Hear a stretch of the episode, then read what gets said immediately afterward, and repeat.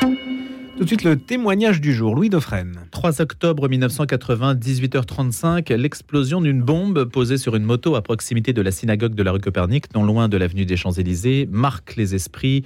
Ça va être une histoire tout à fait considérable. C'est la première fois depuis la fin de la Seconde Guerre mondiale que la communauté juive en France est la cible d'une attaque meurtrière. 43 ans après cet attentat à la bombe, comme vous avez pu le voir dans l'actualité, eh bien, euh, la justice a, rendu son verdict. Rappelons qu'il y a eu quatre morts dans l'attentat de la rue Copernic et l'unique accusé, Hassan Diab, a été condamné en son absence à la réclusion criminelle à perpétuité. Clément Vérenal a enquêté sur cette enquête, si on peut dire, puisque le journaliste spécialiste des questions judiciaires livre justement sa propre enquête sur une enquête qui a été donc sabotée. Quatre décennies euh, pour avoir une réponse. C'est aux éditions donc de l'artilleur. Ça s'appelle tout simplement Rue Copernic. Bonjour Clément Vérénal. Bonjour. Alors ça fait 40 ans que vous êtes dessus? Euh, Peut-être pas quand même. Un peu, un, peu parce que j'ai des souvenirs très précis de cet attentat. J'avais, j'avais 20 ans, j'étais à Paris, euh, j'ai été, j'ai eu à connaître d'un certain nombre de développements déjà. Je m'y suis intéressé. Et puis dans les années 2007, on a appris qu'un suspect était identifié au Canada, un, citoyen libanais qui avait refait sa vie au Canada. Il était devenu un honorable professeur d'université de sociologie à l'université d'Ottawa, mais on le suspectait d'être, euh, d'avoir été dans les années 80 euh, l'un des membres du commando euh, du groupe terroriste palestinien FPLP qui avait organisé l'attentat. Et donc je me suis effectivement intéressé parce que j'ai vu arriver. Je pensais que le procès allait arriver assez vite. Et pourquoi ai-je intitulé mon livre L'enquête sabotée Parce qu'il faut préciser à vos auditeurs que Hassan Diab a été donc retrouvé au Canada avec des charges suffisamment euh, euh, fortes, lourdes à son encontre pour que les autorités canadiennes acceptent de l'extrader alors qu'il jouit de la nationalité canadienne. Il a été le Canada extrade ses ressortissants oui, oui, oui, oui, mmh. contrairement à la France. Il avait donc été extradé en 2014, en novembre 2014. Et puis, on pouvait penser que le procès allait arriver à ce moment-là assez vite. Et puis, compte tenu de la lourdeur des charges du dossier que je vous indiquais, et puis là, il s'est passé quelque chose d'assez euh, euh, inexplicable. Euh, des magistrats arrivés tardivement dans le dossier, sur la foi de témoignages pour le moins légers et incertains et même contradictoires, ont accordé un non-lieu à M. Hassan Diab, qui a pu le jour même euh, sortir de prison et reprendre le premier avion pour le Canada. Comme je vous le disais, euh, ça n'est pas un jugement subjectif. Euh, cette décision était parfaitement incompréhensible, à tel point que le parquet a fait appel de cette décision et que le non-lieu de ces magistrats a été annulé, ce qui, il faut le dire, est une première en matière d'antiterrorisme. Tant et si bien, voilà pourquoi euh, en 2023, nous nous sommes retrouvés avec un procès devant la Cour d'assises spéciale de Paris, compétente pour juger les affaires de terrorisme, mais que M. Hassan Diab, lui, est en parfaite liberté au Canada. Et aujourd'hui, le Canada aurait pu l'extrader de nouveau. Et à l'heure où, vous savez, on ne réextrade pas comme ça quelqu'un aussi simplement qu'on fait revenir un colis chez Amazon. Euh, euh, mettez-vous à la place des Canadiens. Ils avaient accepté d'extrader un citoyen, euh, un, de leurs citoyens, qui a resté trois ans en prison en France, puis on lui a accordé un non-lieu, on l'a renvoyé dans ses pénates, puis on a encore attendu euh, quelques années avant de euh, changer notre fusil d'épaule et de dire aux Canadiens ah ben on s'est trompé, on va lui faire un procès, est-ce que vous pourriez nous le renvoyer? Aujourd'hui, Monsieur Hassan Diab a beau jeu de se présenter comme le Dreyfus canadien.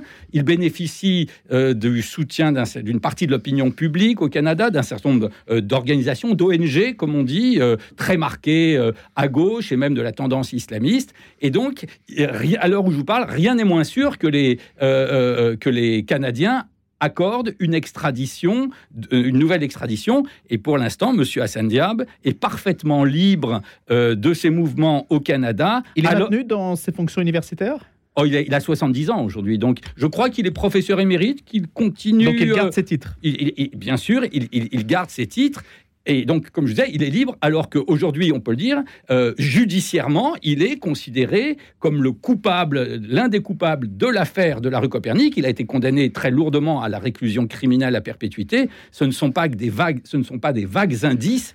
C'est une réalité judiciaire qui s'appuie sur un dossier euh, très bien charpenté. Il faut rendre également hommage aux premiers magistrats et aux policiers qui avaient euh, démarré l'enquête et qui sur plusieurs décennies, était parvenu à l'identification de Hassan Diab. Alors justement, ce qui est dommage quand même pour la justice française, Clément Vérénal, c'est qu'il y a eu tout un travail de fourmi qui a été fait, que vous décrivez pour arriver justement à un nom, et que cela est saboté par euh, une sorte d'incompréhension judiciaire qui nuit finalement à l'image globale de cette affaire et de la manière dont la justice l'a traitée, alors que les choses avaient plutôt bien commencé quand même. Oui, oui, je vous dis, c'est d'abord ce livre. Quand je dis l'enquête sabotée, c'est d'abord l'histoire. Ce livre est un. Moi, j'ai trouvé que le dossier, ça ressemblait à un thriller, hein, un, roman euh, euh, haletant. C'est, euh, je vous dis, il faut rendre hommage à ces magistrats qui, dans les années 80, démarrent une enquête. On est au, on est au siècle dernier.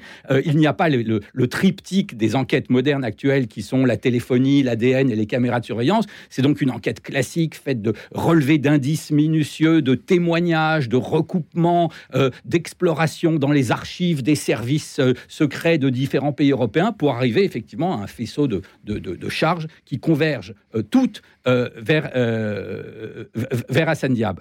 Et effectivement, il y a une part d'incompréhension. Comment est-ce que euh, des magistrats arrivés euh, tardivement dans le dossier, puisqu'il y a euh, un turnover obligatoire au pôle antiterroriste de Paris, ont décidé brusquement sur, le sur la foi d'alibi qui semble plus des alibis de complaisance, d'accorder un non-lieu à Saint-Diab. Quand vous dites alibi de complaisance, qu'est-ce que vous voulez dire? Bah, donc, je, je, renvoie les lecteurs au livre que j'ai écrit. Bah, face à des charges très sérieuse, un dossier euh, euh, accablant. C'est pas pour rien que la cour d'assises a condamné M. Hassan Diab. Brusquement, M. Hassan Diab, qui est en prison en France, qui d'abord pendant deux ans dit je n'ai rien, je suis innocent, mais je n'ai rien à vous dire. J'invoque le droit au silence. Bon, c'est une attitude euh, pour le moins étrange. Brusquement, dit quand il y a les nouveaux juges qui arrivent, disent ah ben finalement, il dit je, il déclare je vais me mettre à parler et d'ailleurs je vous produis des témoins des témoins, euh, cinq euh, anciens étudiants de l'université de Beyrouth, qui peuvent attester que j'étais présent, qu'ils se souviennent à 36 ans de distance, qu'ils se souviennent de ma présence dans les couloirs et dans les amphithéâtres de l'université de Beyrouth au moment de l'attentat. Ah bon, alors on les reçoit. Leur témoignage, d'abord, au moment de l'attentat, euh, c'est très vague. Ils n'ont des souvenirs très évanescents. Ils ne, sont, ce ne sont pas des souvenirs au, jour près. Hein, si je vous demande, vous vous souvenez, il y a 36 ans, de qui vous avez rencontré au jour près dans, dans les couloirs d'une administration ou d'université? Bien entendu, vous en êtes incapable. Donc, ils font des déclarations extrêmement euh, légères, invérifiables. Ils n'ont pas le moindre document écrit euh, pour euh, attester ce qu'ils disent. Leurs témoignages se contredisent d'ailleurs les, uns, les et les autres. Et les magistrats, qui quelques semaines avant, il suffit de lire les, procès-verbaux, semblent ne pas du tout gober, si je puis dire, ces explications, disent aux témoins, mais vous vous rendez compte que ça ressemble à des témoignages concertés, que c'est peu crédible. Brusquement, ils disent, ah bah si, c'est probant. Et à la surprise générale, ils accordent un non-lieu à Monsieur Hassan Diab. Le parquet euh, s'arrache les cheveux, hein, fait appel le jour même, mais les procédures sont lentes et donc l'appel du parquet n'est pas suspensif et Monsieur Hassan Diab bah, euh, sort de prison. Voilà pourquoi cet attentat euh, qui avait, dont on se souvient, qui avait fait 4 morts, 40 blessés, qui avait dévasté la rue Copernic, qui avait provoqué l'émotion que l'on sait et les conséquences politiques que l'on sait, eh bien aujourd'hui a été jugé très clairement jugé. Il faut rendre hommage aussi aux réquisitoires des avocats généraux qui ont argumenté de manière très précise euh, cette condamnation. Hein. Ça n'est pas du tout euh, une condamnation euh, faite, si je puis dire, au doigt mouillé. c'est la, culpabilité de M. Hassan Diab est quasi certaine et c'est une réalité judiciaire. Mais pour l'instant, bah, on en est là. M. Hassan Diab est en liberté au Canada et bénéficie effectivement de soutien sur place pour ne pas être extradé. Les juges Jean-Marc Herbeau et Richard Folzer, ce sont donc eux qui euh, sont euh, à la manœuvre, qui ont été à la manœuvre de ce, verdict qui a été rendu. Aujourd'hui, qu'est-ce que va faire la France par rapport à cette, euh, ce jugement qui a été rendu? Eh ben, On est dans une situation un peu inextricable, c'est-à-dire que le jugement va être signifié à M. Hassan Diab de l'autre côté de l'Atlantique. Il a la possibilité euh, de faire opposition, puisqu'il a été jugé par défaut, mmh. c'est la procédure. Il peut dire je veux être jugé, mais pour être rejugé, il faudrait qu'il accepte euh, d'être extradé ou de se présenter spontanément devant la justice française. Et là, il serait incarcéré. Donc pour l'instant, il ne bouge pas. Euh, il n'est pas sûr du tout que les autorités canadiennes acceptent de l'extrader à nouveau. Les déclarations du Premier ministre canadien Justin Trudeau euh, n'incite pas à l'optimisme en ce sens. Hein. Il les, les, relations entre Emmanuel Macron et Justin Trudeau, par exemple, ne peuvent pas débloquer la situation. Ah, je ne suis pas dans, dans les comment dire dans le secret de leurs relations. Euh, euh, je, ne veux faire aucune aucun pronostic. Hein. L'ère des prophéties, vous le savez, est terminée depuis quelques siècles. et mais pour l'instant, il n'est pas sûr du tout que Monsieur Hassan Diab soit extradé euh, du Canada et ça, peut durer euh, encore quelques années et il a 70 ans. Sa première extradition, on l'a identifié en 2007. Il y a eu un mandat d'arrêt international qui a été envoyé. Les Canadiens euh, ont pris l'affaire très au sérieux, mais ils ont mis presque quasiment sept années, voilà, sept ans de réflexion avant de l'extrader. Il est arrivé en 2014 parce qu'ils ont vu que ça n'était pas euh, si, que ça n'est pas une décision à prendre à la légère. Mais s'ils l'ont extradé, c'est parce que le dossier était très solide. Alors aujourd'hui, euh, on leur dit ah ben on a changé d'avis, on a tergiversé, il y a eu des atermoiements. Euh, oui, ils ont beau jeu évidemment de s'opposer. Ah ben, ils ont, une, ils ont une opinion publique. Ils peuvent dire on, ne va pas passer notre temps à, renvoyer nos citoyens. vous savez, au Canada, on présente ça comme une sorte de, de, caprice de la justice française qui ne sait pas ce qu'elle veut. c'est en ce sens que je parle d'enquête sabotée. Quelle était, Clément Veillerenal, l'intention derrière cet attentat de la rue Copernic en 1980 Ah bah c'était un attentat qui a été commis, on le sait, par un, la branche euh, plus ou moins dissidente du FPLP, qui est une organisation terroriste palestinienne, hein, classée sur, la liste officielle des organisations terroristes de l'Union européenne. Euh, il s'agissait alors, euh, il n'a pas été revendiqué, mais l'enquête désigne très clairement ce, groupe. Eh ben, il s'agissait d'abord, euh, dans une optique terroriste, il faut savoir que dans les années 70, parce que mon livre aussi, est l'occasion de, euh, réévoquer 50 ans d'histoire du terrorisme palestinien qui a frappé beaucoup l'Europe hein, depuis, ces cinq décennies, il s'agissait effectivement déjà de, mener une campagne terroriste, parce que dans l'optique des terroristes palestiniens, euh, frapper des juifs en Europe, même des juifs euh, d'une synagogue des quartiers UP, appartenant en plus au judaïsme libéral, donc relativement éloigné d'Israël, euh, frapper des juifs, tuer des juifs à Paris, euh, participait, selon eux, de la défense de la cause palestinienne. Alors évidemment, il y a un aspect, parce qu'il y a un aspect idéologique dans, cette problématique. pourquoi ça a été, pourquoi cette affaire est, est brusquement pas, tombé dans l'ornière, euh, euh, pourquoi M. Hassan Diab est en liberté. C'est sûr, et quand on voit, le, quand on, on, lit par exemple précisément euh, l'ordonnance de non-lieu, on s'aperçoit qu'il y a, en tout cas on peut se poser la question de savoir s'il n'y a pas un, halo idéologique qui a présidé effectivement à cette curieuse décision. Parce un que préjugé favorable à l'endroit de la cause palestinienne Favorable, je ne sais pas, mais... une certaine mansuétude. Ou en tout cas une gêne, parce que euh, il est tout à fait euh, légitime euh, de défendre la cause palestinienne et de penser qu'elle a des raisons de, se défendre, voire de mener des actions violentes contre, par exemple, l'armée israélienne. Ça devient beaucoup plus gênant quand on voit que leur objectif, c'est aussi de tuer des juifs en Europe.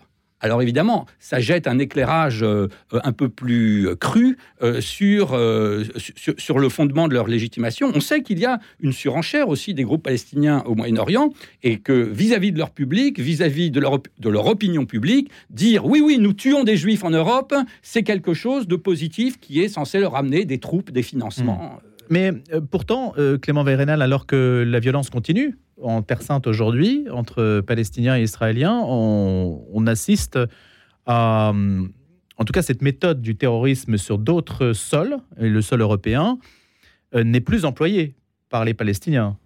Euh, Au jour où nous parlons. Plus en Europe. Plus, en, Europe, Plus en Europe.